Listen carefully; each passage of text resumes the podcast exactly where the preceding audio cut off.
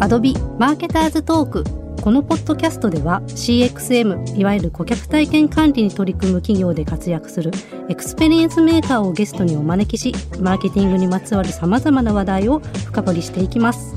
ぜひマーケター同士のオフ会トークに耳を傾けるような感覚でお楽しみください。Adobe presents Marketer's Talk. 皆さんこんにちは。アドビの小松崎ですこのシリーズでは花王株式会社 DX 戦略部門事業 DX 推進センターマーケティングプラットフォーム部プラットフォーム開発室長の田中剛さんをゲストにお招きしコーポレートサイトにおける顧客体験についてお伺いしていきます。このエピソードは田中さんをゲストにお迎えした全3話の第2話です。まだお聞きでない方はぜひエピソード1からお聞きください。Adobe presents Marketers Talk. CMS を導入していると定期的にシステム見直しのタイミングなどがあると思うんですけれどもどのような理由で Adobe の CMS である AEM Adobe Experience Manager を導入されたのでしょうか？えーこれも話すとすごい長くなるんですけど手短に。はい。まあたまたまですね2012年に旧 CMS の環境をあの AWS に全部持ってったんですね。でそその頃からまあちょっとそろそろ見直さなきゃなっていうのがありまして、まあ使い出して2000年から使ってるソリューションで、もちろんバージョンアップはしてるんですけど、もう12年使ってるよねと。当時はオンプレですよねそうです。うちが契約しているデータセンターに普通にオンプレで、あのインストールして使ってたんですけど、まあまあ、あの、バージョンアップしつつ12年使ってると。そろそろこれは他の CMS も検討した方がいいんじゃないかっていう話と、あとはまあ、あの、制作の工程の見直しっていうのもしなきゃいけないなと思っていて、あの、先ほどお話したように、手元で作った HTML を、えっ、と、その CMS にインポートして、まあ FTP のの業務と、まあほぼ変わらず、そこでワークエリアで確認して外部のサーバーに上げるってやってたんですけれども、まあこの手元で制作するっていうのを業務変えた方がいいんじゃないかなっていうのが、っていうのはあの結構ウェブのフリーの制作サービスとかって、HTML なしでもページ作れたりするじゃないですか。あとはまあ究極言ったらあの Facebook とかって別に HTML 書かなくても、投稿したら普通にページみたいなものが出来上がると。で、これ同タイミングで、あの、マルチデバイス対応っていうのがやっぱありまして、はい、スマホ用のページ、PC 用のページって作り分けてる会社さんもあったりとか、あ当時したと思うんですけど、例えば YouTube もそうだし、Facebook ももちろんそうですけど、投稿したものってスマホ用に投稿するなんて考えないで、お客さんたち、要するに一般のユーザーはやってんのに、なんか企業サイトだけそういう作り分けしてるとおかしくないかなっていう部分もちょっとあったりとかして、そういった制作のスタイルができるなんか CMS、もちろんその旧 CMS 上にそういう環境を作ってもよかったんですけど、まあまあちょっとこれ全体的に見直して、CMS 自体の乗り換えもした方がいいかなっていうところから最初スタートしてます。その頃って2010何年ぐらい？ですかね13年、12年、13年、だから12年のクラウド化した後ぐらいから話があってですね。で、13年ぐらいには、そうです。ね、僕らの会社もモバイル対応は PC サイトをスマホに変換するサービスを間にかませて、っていうのを13年ぐらいかな、ガイドライン出して運用始めてましたね。その頃ってリキッドデザインとかああ、そうです、そうですそうです。レスポンシブって言い方はまだなくて、初期多分リキッドデザインから、うん、あの、レスポンシブって言葉が出だした頃じゃないですかね。で、たまたまですね、あの、花王のグローバルででも、えーデジタルのインフラの刷新。うんで、結構その、国によって、同じブランドなのに国によって使ってるシステムが違ったり、それこそ FTP でサーバーに上げてる国もあったりっていうのをこう統合したいって話が欧米の米の方から来ましてですね。で、当時我々ってあのグローバルといってもあのアジア圏までしか面倒見てなくて、我々がその当時使った CMS 上はアジアのコンテンツ、アジアの顔のサイトのコンテンツしか載せてなかったんですけど、まあこれ欧米も統合じゃないけど、するという話が出て、じゃあシステム選定、たまたま日本でもやってたけど、欧米もそれに載せようという話で、で、2014年の10月ぐらいですかね、シンシナティにうちの花王の拠点があるんですけど、そこにあの情報システムの方たちと、はい。現地の情報システムの方たちとあいるところで。初めてお会いしたんですね。はい、そう。えー行ってですね、えーこういったロードマップでこういうふうに、まあ、Adobe エクスペリエンスマネージャーをえヘッドクォーター側で入れるんでみんないいよねっていう。でまあ、一応満場一致で OK になって、一応もちろんいくつか選定したうちのこれこれこういう理由で AU Adobe エクスペリエンスマネージャーがいいという、ですっていう話にして、はい。まあまああの入れることになったんですけど、もうすでに7、8年ほど AEM を使っていただいていますが、実際どうですか？グローバルで導入っていうのもあったので、最初欧米といろいろ揉めたり、ああしたい、こうしたい。いやいや、それはちょっと待ってくれとか、どっちかっていうと AEM 自体というよりは、うん、まあ組織論じゃないですけど、うん、あとはまあね、初めて対面する日本のメンバー、欧米メンバー、はい、こちらがどのぐらいの力量があるかも分かってない、うん、そこがすごい大変だったんですけど、システム的には喜んで受け入れられてる部分が多くてですね。で、あの、まあ、以前と違って、その HTML ソースを納品してっていうスタイルじゃなくなったの。で、はい、まあ、一部からやっぱり、そのもともとやってた業務で変わってしまうので、うん、自由なコンテンツが作れないみたいなのはありましたけれども、やっぱあの、サイトの制作は明らかに早くなったりとか、うん。で、これあの、導入初期に、まあ、社内とか、外のカンファレンスとかでもちょっとお話しさせていただいたんですけど、はい、例えばの話、ウェブサイトのカルーセル、うん、カルーセルをウェブサイトに使ってるページっていっぱいあると思うんですけど、うん、まあまあいろんなサイトのトップページとかに使ってますよね。でそれってあの納品していただくたびに制作会社さんにカルーセル制作費、まあ JavaScript 制作費ってお支払いしてると思うんですけど、これ複数のサイトでありますと、うん、これ全部多分払ってるはずなんですね。毎回毎回毎回毎回。で毎回毎回ゼロからコード書いてるわけはないですよね。はい、まあお金払いたくないとかいうことじゃないんですけど、まあ単純に言ったら無駄ですよね。でも、そうですよね。確かに80社あるって先ほどおっしゃっているのを考えると単純80倍みたいなことですよね。そうそう。単純計算はそこまでいくか分かんないですけど、よくだから、うん、カンファレンスとかで喋ってる250ぐらいサイトが仮にあったとして、1個10万円のわけないよねとかっていう話をして、うん、そうするとじゃあいくら払ってんの？カルーセルに。うん、でカルーセル以外にも、例えばあの、アコーディオンのメニューとか、はい今回ここアコーディオンで動的に開くので、ここのスクリプトを書くのにいくらですとかなってると思うんですけど、それ、あの、AEM のそのコンポーネント部品でカルーセルのコンポーネントとか、アコーディオンのコンポーネントっていうのを用意してあるんで、なんなら画像をはめて、リンク書いて、まあなんなら説明のテキスト書いてとかだけで、そこまで簡単じゃないと思うんですけど、できちゃいますよと。なので多分慣れてしまってる制作会社さんからすると、実装スピードは速いかなと。課題があるとしたら、やっぱその制限制約がどうしても出てしまうので、クライアントである、まあマーケターからデザイン上これみたいなデザインしたいとか、どっかのサイト見させられてね。って時に、いや、それは再現できませんって言うと、なんでできないんだ営業の制限制約ですみたいな話があったりはするんですけど、まあまあ、あの、おおむね、その当初活躍創造図を書いていた通りのことはできてると思ってます。はい。US の方たちとのお話でちょっとなんかこう議論があったっていうところなんですけれども一般的に日本って US より遅れてるよねみたいな話ってあると思うんですがあのデジタルの領域においてそういった面で何か US の方たちからご意見があったりっていうこともありました？そうですね。まあ、初期のサーバーの構成とか、どこのリージョンに、クラウドに置くのが分かったと。どこのリージョンにこのシステムを置くんだっていう話からスタートして。で、どういう構成で、あと AEM に詳しいって言ってたんだけど、意外と詳しくない、コンポーネントとテンプレートの関係性がいつ、どのぐらい説明してもわかんなくて、初動の頃は。向こうで入ってるエージェンシーの方とかもい。まいちピンときたの、はい、要はテンプレートだと思ってるんですよ。で、日本で作ったテンプレートだと、そのまま使えないんで、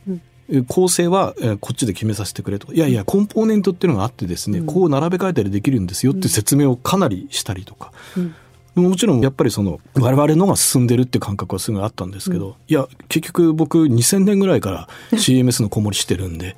まあ見た目がこんななんで舐められていたんでしょうね。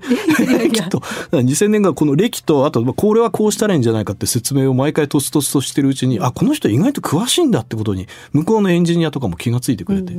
後半からは言うこと聞いてくれるようになりました。結構 IT の方だったりとか実際にいろいろ話をしてみるとすごく仲良くなれたりしますね。そうですね。最初はもうねまあこんな言い方あれです敵対まではいかないですけど、うん、やっぱりちょっとなんだろう。うん、仲良くないなっていう。ただ、議論の中では議論すごいするんですけど、あの、こう、日本と違ってって言ったら正しいかどうかわかんないですけど、欧米の方とかだと、会議室の中の議論はすごいこう、敵対してるように見えるんだけど、うん、その打ち合わせの後にこうトイレとか行くじゃないですか。うん、横立ってると、いや頭が疲れるね、みたいな感じの、ニコニコしながら、あ、そうなんだ、ここ人格否定しないのがやっぱり、うん、日本の方って往々にして、あの、議論で白熱しちゃうと、それ以外も口聞かないみたいになっちゃうところがある。あ、この人たちすごいなと思って。まあでも実際に会ってお話ししないとそういった経験はできないですよね、ね、コロナ前は僕らも年に4回ぐらいは向こうに来てもらうか我々が、あどっかの拠点ですね、うん、一番多かったのはロンドンですけどあと他にあのダルムシュタットっていうドイツにも拠点があってそこにも何回か行ったりとかして直接、まあ、対面で。もちろん当時は週1で電話会議してだいたい1クォーターに1回ぐらいはあの向こうから来てもらったり我々が行ったりっていうのでやってましたね。結構じゃあ田中さんは海外出張とかも多いんですか？当時は2019年までコロナ禍が始まる前までは本当にワンクォーターに1回ぐらいは。で行ったら大体1週間ぐらい。日曜日にね大体着いて、うん。で月曜日の朝から打ち合わせ開始して、はい。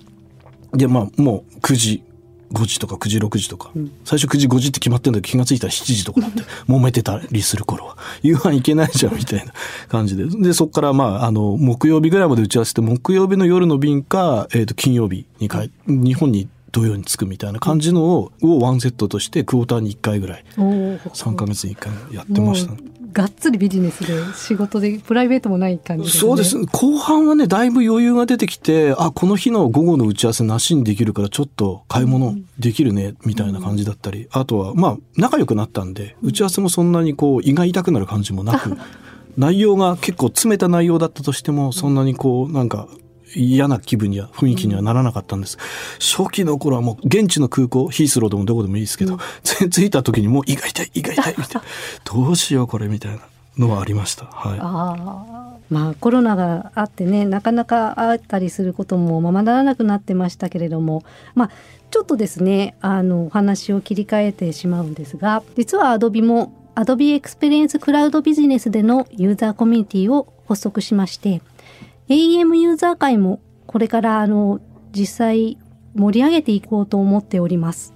これまでは結構あの、まあ言っていいのか、ウェブ研ですとか、いろいろなこう外部イベントで田中さんとお会いする機会とかも多かったんですけれども、こういった形で Adobe のユーザー会に参加いただいて、今後はちょっと田中さんとの実際リアルなお話ができる機会が増えるかなと思っています。ちなみに以前田中さんはいろいろユーザー会などにも参加されていたと伺っているんですけれどもどんな感じでしたか？えーっと以前使ってた CMS のユーザー会っていうのは国内のユーザー会ですけどありましてこれがあのまあ利用している企業の人たちが有志でやってる会でもちろんそのベンダーさんも入って会場の手配とかはやっていただいたんですけれども、初期の頃は僕も一ユーザーとして伺ってたんですけどまあそのうちね、仲良くなって、うん。あとは幹事をやってた方がだんだん優待されてみたいな定年してしまいましたとか、はなので白羽の矢が立たり僕もあのお世話役という形で、まあ、幹事みたいなことをしてしてた時期があったんですけどやっぱあのそういうユーザー会自体は結構あの熱量があったというか導入してる企業の方で、大きく分けると2系統あってビジネス系の方で CMS の話を聞きに来た方と、もちろんどっちかというと IT 系寄りの方で、まあ、今だったらデジタルっていうカテゴリーに入るのかもしれないですけどあの方でそのユーザー会に来た方両方いて最初の頃は本当そこの重なりが全然なくてですね、うん。ユーザー会でシステム的な話をベンダーさんがしたりするともうあのマーケ系の方は全然話がついていけないんで じゃあユーザー会って一部二部に分けて例えばの話一部は、えーシステムの人たちの部屋うん。マーケ系の人たちの部屋っていうのでそれぞれ話題を変えてうん。各社の事例の話。だテンプレートをこう開発したっていうのは IT 系の、うんうん。うん。システム系の部屋で事例の紹介してマーケ系はこんな活用してこういうふうにしましたみたいな話をしてで最後にその新機能の紹介全体でとかっていうような回にしたりとか後半はうまいこと混ぜたりとかあとはまああの参加されてる各企業の方たちがまあ両方大体わかるっていうか、うん。あとはまあそのこういったシステムが当たり前になってきたんで本当にゴリゴリの IT 系の話はあまり話題として触れなくなったりとかみたいな切り分けでやってたんですけど、でやっぱりやってみてあのこれから導入検討してる会社さんとか、まあそういう方たちがやっぱ来てで、まあ、うちの会社うまくいってないけど御社どうしてます？みたいな話がその事例紹介で聞けるとか、あと導入しようと思ってる時にその詳しいユーザーの企業の方がこんなにいて、だったらこれちょっと安心して入れられるからっていうとか、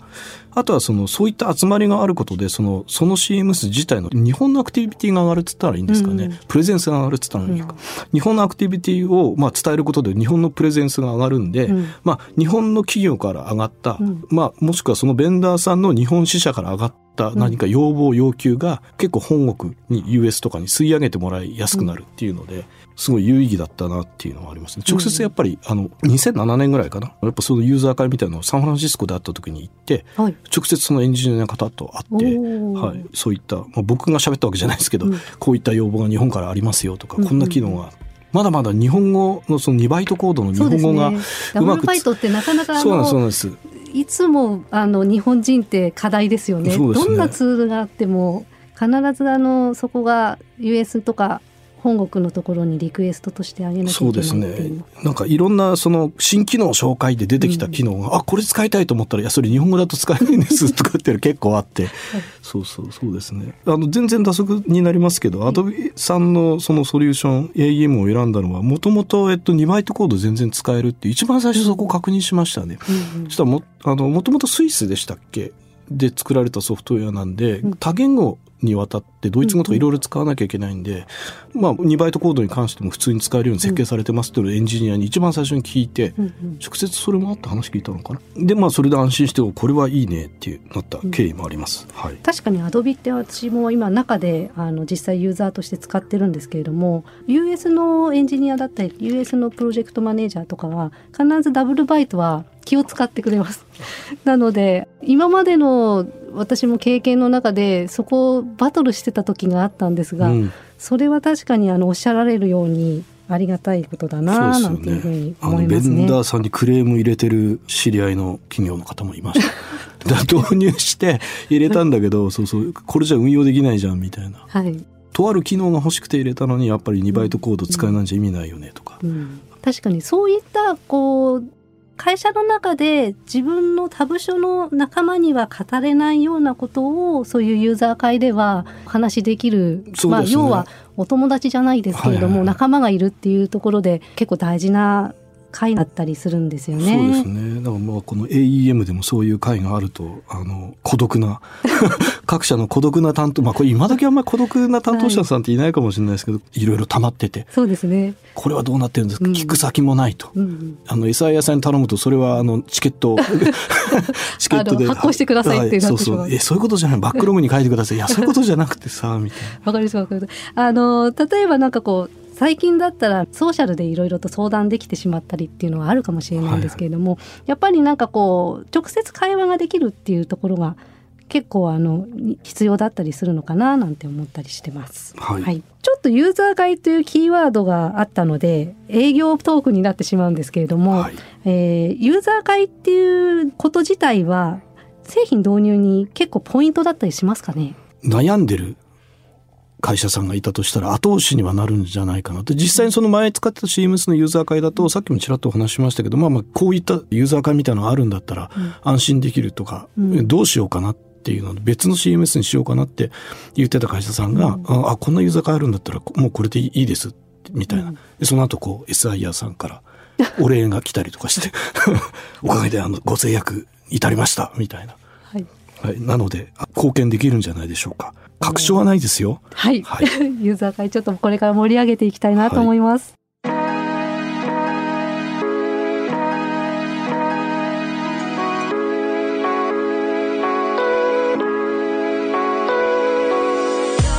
マーケターズトーク